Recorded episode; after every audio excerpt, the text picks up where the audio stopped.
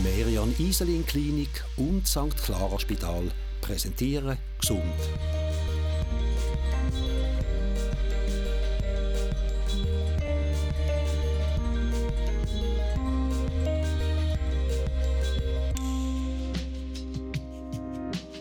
In unserem Körper haben wir überall Muskeln mit unterschiedlichen Aufgaben. Es gibt aber auch solche, die kaum beachtet werden. Die Beckenbodenmuskeln zum Beispiel. Man nimmt sie häufig erst dann wahr, wenn sie ihre Funktion nicht mehr erfüllen und die Schließmuskulatur der Harnröhre und dem After nicht richtig funktioniert. Darum sind regelmäßige Übungen sinnvoll. Der Beckenboden besteht aus Muskelfasern und Bindegewebsschichten. Er schließt den Bauchraum nach unten ab und trägt Organe wie die Harnblase, die Scheide, die Gebärmutter und der Enddarm. Bei einer Schwäche vom Beckenboden kann es zu Beschwerden wie Urininkontinenz, Probleme beim Wasserlösen, Stuhlinkontinenz, Verstopfung oder auch zu sexuellen Problemen kommen.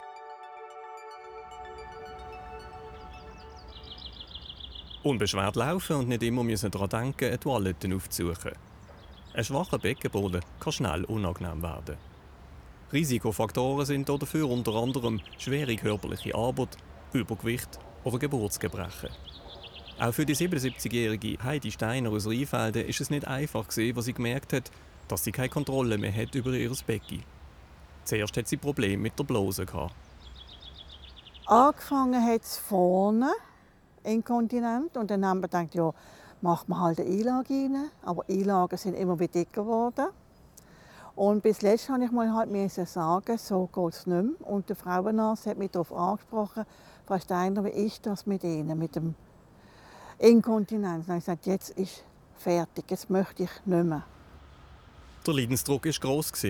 Bei der Heidi Steiner ist ein Eingriff unter lokaler Betäubung durchgeführt worden, damit der Harnröhrenausgang nicht mehr absinken kann.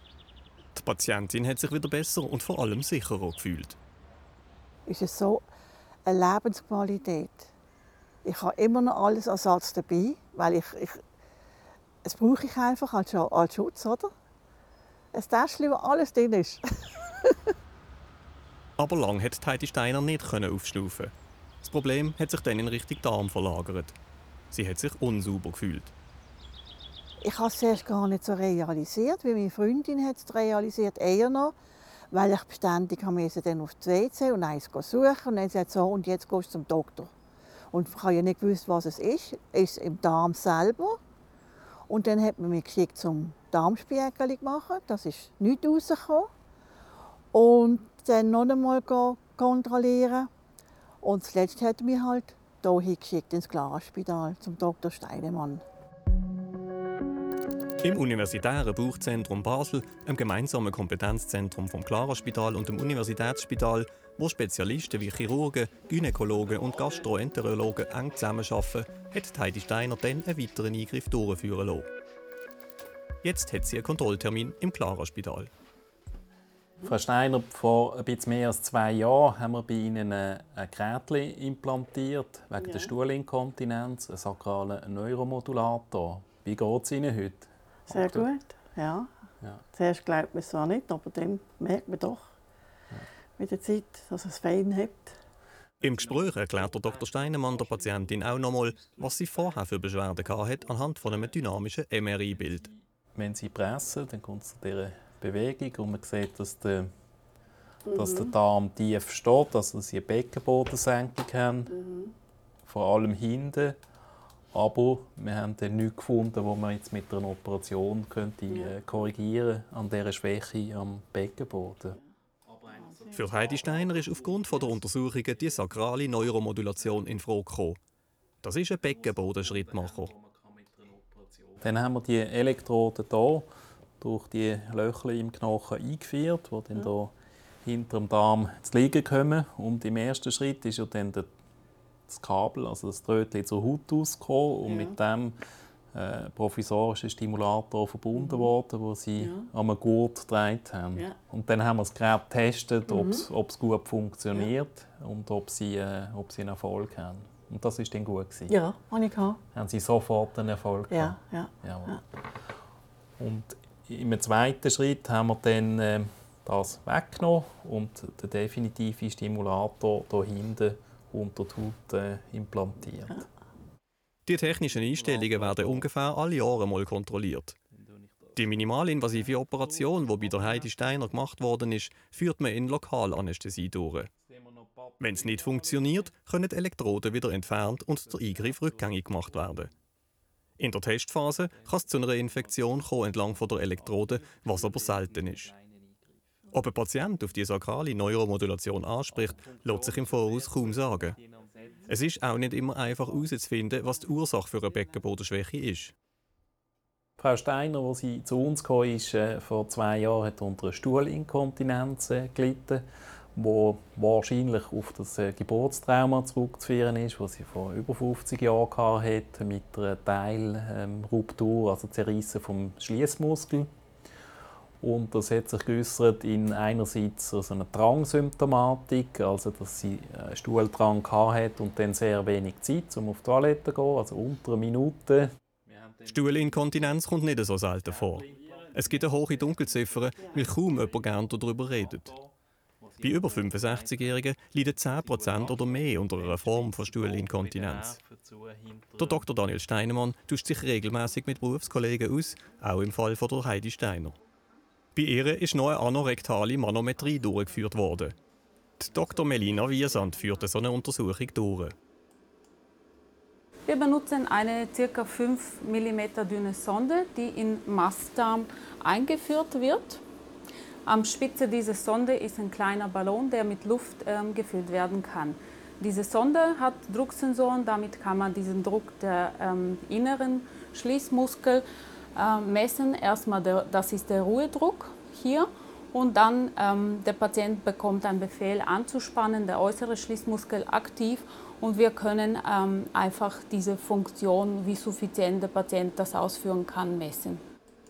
Aber nicht in jedem Fall sind so viele medizinische Abklärungen nötig. Da muss man sagen, dass den meisten Patienten sehr einfache Maßnahmen helfen. Ähm, die Stuhlinkontinenz so weit zu verbessern, dass sie auch keine oder nur noch wenig Beschwerden haben. Ähm, zum einen äh, muss man schauen, dass der Stuhlgang regelmäßig ist und äh, von der Konsistenz her also geformter Stuhlgang vorliegt mit Medikamenten.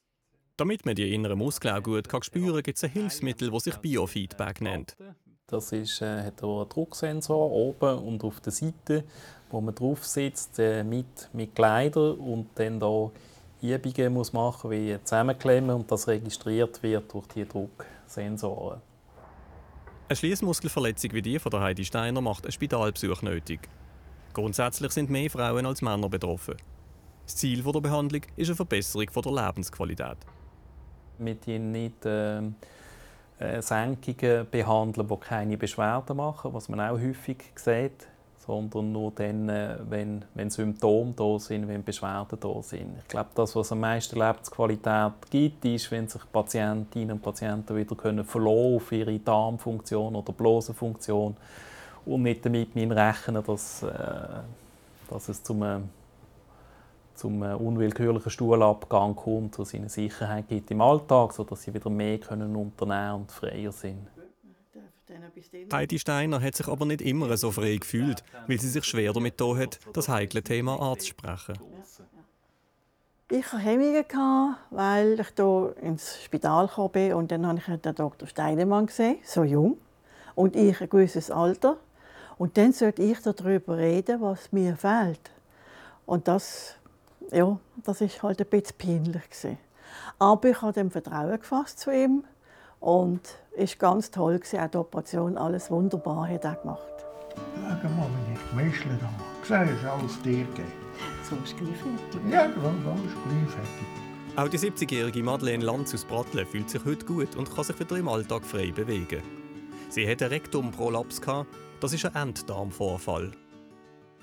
Einfach, wenn man unterwegs ist, lang muss stehen und das drückt einfach den Beckenboden ab und der Darm drückt raus.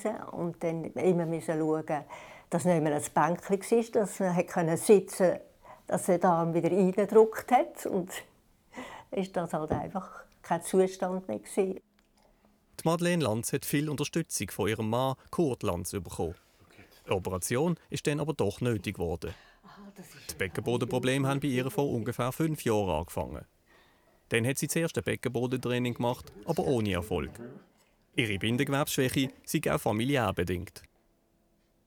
Meine Mutter hat das schon gehabt und die Schwester auch. Und das ist eben schon in der Familie. Und eben durch die schweren Geburten, die Kinder waren schwer. Und dann hat es auch noch gerissen. Und nachher eben die Arbeit auch. Ich habe im CC geschafft, in der Gemüseabteilung, und dort hat es halt schwere Sachen. Man hat gelüpft, was man können. Die Rentnerin bedauert höchstens, dass sie nicht rechtzeitig mit dem Beckenbodentraining angefangen hat, was vielleicht der Gang ins Spital hat können verhindern. Mit der Frau Lanz haben wir eine Bauchspiegelung gemacht, also mit einer Kamera im Bauch und mit, ähm, mit Operationshülsen und langen Instrumenten und haben den Darm äh, wieder gestreckt und ein Kunststoffnetz auf, ähm, auf die Vorderwand vom Darm aufgenäht und das äh, am Kreuzbein fixiert. Das Netz äh, verklebt dann mit dem Darm. Es gibt eine Narbenbildung, die ist dort gewünscht und, ähm, und verhindert dann, dass sich der Darm kann umstülpen und äh, somit der Prolaps. Madeleine Lanz ist froh, dass sie sich für einen Eingriff entschieden hat. Auch wenn es nicht so schnell gegangen ist, bis in ihrem Bauch wieder eine gewisse Ordnung da war. Das Beckenbodentraining macht die Rentnerin auch von außen. Sie zieht den Beckenboden auf, hebt ihn an, zieht ihn schnell zusammen und lässt wieder los. Es ist einfach schön, wenn man unterwegs immer wieder das Bänkchen schauen muss, dass man auf der Kante sitzen kann, dass der Arm wieder reindrückt. Das ist, das ist eigentlich das Schönste daran. Madeleine Lanz fühlt sich heute vital und kann auch wieder zügig laufen. Bei einer Beckenbodenschwäche ist es wichtig, dass man einen regelmäßigen Stuhlgang hat. Das erreicht man über eine ballaststoffreiche Ernährung. Aber auch regelmäßige Bewegung stärkt der Beckenboden. Für jüngere Frauen ist es wichtig, dass sie nach der Geburt ein Rückbildungstraining machen.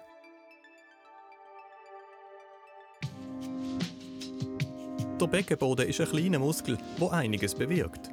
Solange alles normal funktioniert, muss man nicht über den Stuhlgang oder die Blosenentleerung nachdenken. Prävention ist sehr wichtig. Gut trainiert sorgt der Beckenboden für ein gutes Allgemeinbefinden. Er stärkt die Kontinenz und verbessert die Körperhaltung. Gesund ist Ihnen präsentiert worden von Merian Iselin Klinik und St. Clara Spital.